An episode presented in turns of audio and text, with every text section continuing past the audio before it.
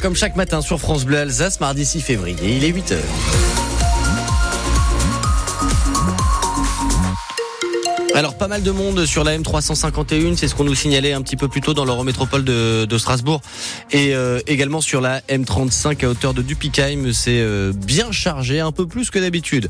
Nous disait-on depuis le Sirac, chargé aussi à hauteur de Châtenois, direction euh, Célestat, départementale 1059 et puis et puis non loin de, Mulhouse, au sud d'ailleurs de Mulhouse vers Horstadt ce matin, c'est sur la départementale 18. Les raisons de ces ralentissements, si vous les avez, si vous les connaissez, 03 88 25 02 02. De belles éclaircies parfois dans le ciel d'Alsace aujourd'hui, notamment à Colmar, à Neuf-Brisac. Ailleurs, ce sera un peu plus nuageux. Température ce matin entre 2 et 7, pas plus de 12 au meilleur de la journée. L'actualité avec vous, Louise Buyens, des parents d'élèves démunis face aux problèmes des enfants à la rue. Ils sont une centaine à dormir dehors en ce moment dans l'agglomération de Strasbourg. L'association euh, Pas d'enfants à la rue a fait une réunion hier pour tenter de trouver des solutions avec euh, les parents d'élèves et le monde enseignant. Fanny Tolou est déléguée de parents d'élèves à l'école élémentaire de la Ziglo. Elle suit euh, une famille à la rue depuis un an et elle a quelques conseils à donner à ceux qui veulent aussi se mobiliser créer un réseau et commencer les actions tout de suite et en même temps en fait. On peut pas démarrer une action seule donc il faut trouver quand même quelques quelques parents pour démarrer et après les actions vont faire parler de la situation et vont permettre de trouver d'autres personnes qui se mobilisent. Constituer le réseau autour de la famille, c'est aussi ce qui va soutenir la famille moralement parce que pour la famille c'est très difficile donc de sentir qu'il y a des parents autour mobilisés, c'est un soulagement. Euh, elle se sent plus seule face euh, à la difficulté administrative. Et puis après, il y a aussi euh, de montrer au pouvoir public qu'il y a du monde derrière et que et qu'on attend des solutions. Et on en reparle dans quelques minutes à 8h15 avec Delphine Bernard, membre du collectif Pas d'enfants à la rue. Les apiculteurs alsaciens appellent à consommer du miel local. Ils dénoncent la concurrence des miels étrangers qui coûtent moins cher et la hausse des importations, notamment de Chine ou d'Ukraine. Résultat, ils ont du mal à écouler leur stock. C'est le cas de Laurent Fichter, apiculteur à Ensisheim dans le Haut-Rhin. Il était notre invité tout à l'heure et il prévient que le bleu, blanc, rouge présent sur les pots de miel ne suffit pas à garantir un produit fait en France. Son interview complète est à réécouter sur francebleu.fr Alsace. De la colère des apiculteurs à celle des agriculteurs. Pas de tracteurs sur les routes cette fois-ci, mais une mobilisation prévue aujourd'hui devant le Parlement européen à Strasbourg. Deux manifestations qui vont rassembler des centaines de personnes, mais dont les revendications n'ont rien à voir, Antoine Ballandra. Deux syndicats vont se croiser devant le Parlement européen. D'abord la coordination rurale. Elle veut continuer à mettre la pression après les mobilisations d'agriculteurs des dernières semaines. Mais cette fois, le syndicat vise l'Europe pour demander le respect de la loi Egalim, des prix garantis pour les producteurs et une simplification des démarches administratives.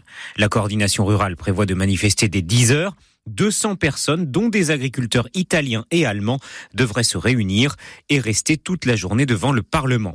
Ils croiseront donc les manifestants d'un autre syndicat, pas franchement sur la même ligne, la Confédération paysanne. Ses membres seront là pour toute autre chose, pour demander en fait aux députés européens de ne pas voter un texte qu'ils accusent de vouloir assouplir la législation européenne sur les OGM.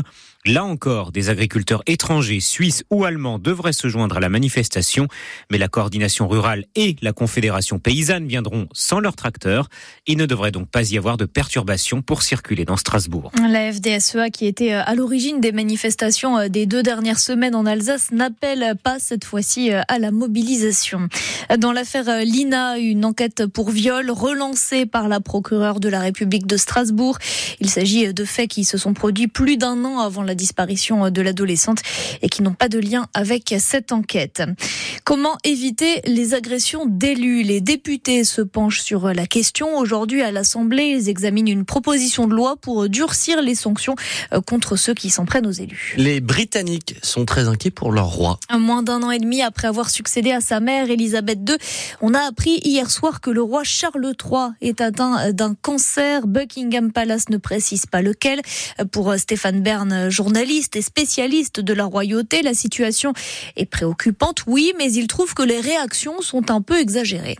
Ce qui est inquiétant, si vous voulez, c'est la manière dont le public britannique a réagi. Vous pensez que les débats à la Chambre des communes se sont interrompus pour que le Parlement fasse une communication de soutien au roi, que le Premier ministre, le Premier ministre écossais, le Premier ministre gallois, la nouvelle Première ministre euh, du Sinn Féin, euh, euh, Michel O'Neill, fasse un communiqué, que Boris Johnson exprime le, le, soutien de tout le peuple britannique, les chaînes info en, en continu outre-Manche, et puis Joe Biden qui dit qu'il s'inquiète pour le roi et qu'il va l'appeler, alors que le roi continue à exercer son pouvoir, il n'y a pas de vacances du pouvoir. Certes, il réduit ses apparitions publiques et c'est la reine Camilla qui va suppléer, de même que le prince William a annoncé qu'il allait reprendre un certain nombre d'activités de son père.